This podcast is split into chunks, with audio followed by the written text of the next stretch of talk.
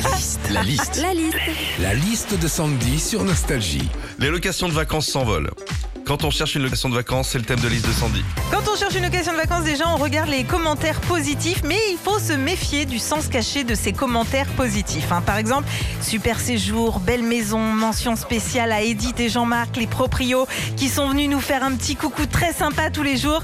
Ça, ça veut dire attention, propriétaires chiants qui vont venir tous les jours checker Ah si ouais. tu fous pas le dawa. Quand on cherche une location de vacances aussi, comme son nom l'indique, c'est pour des vacances, du repos, pour déconnecter du boulot, des collègues, du stress, des mails, des réseaux sociaux.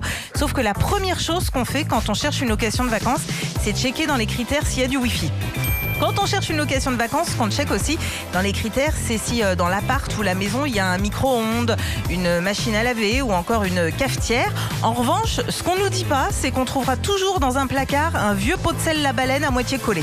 Enfin, quand on cherche une location de vacances près de la mer, on regarde toujours à combien de temps est la plage. Mais faut pas oublier le coefficient mère de famille. hein. Par exemple, 10 minutes à pied de la plage, tu rajoutes les trois gosses, le parasol, les râteaux, les seaux. Ça vaut bien un x3 x4. hein. Bon, les enfants, finalement, on va y aller en voiture. hein. La liste de Sandy sur Nostalgie. C'est vrai ce que tu dis sur le sel. Hein. Bah oui. Quand t'as une location de vacances, puis tu te retrouves avec 2 litres d'huile d'olive. En plus. Tu restes une semaine. Hey, de l'huile d'olive, les gars, on boit de l'huile. Retrouvez Philippe et Sandy, 6h-9h sur Nostalgie.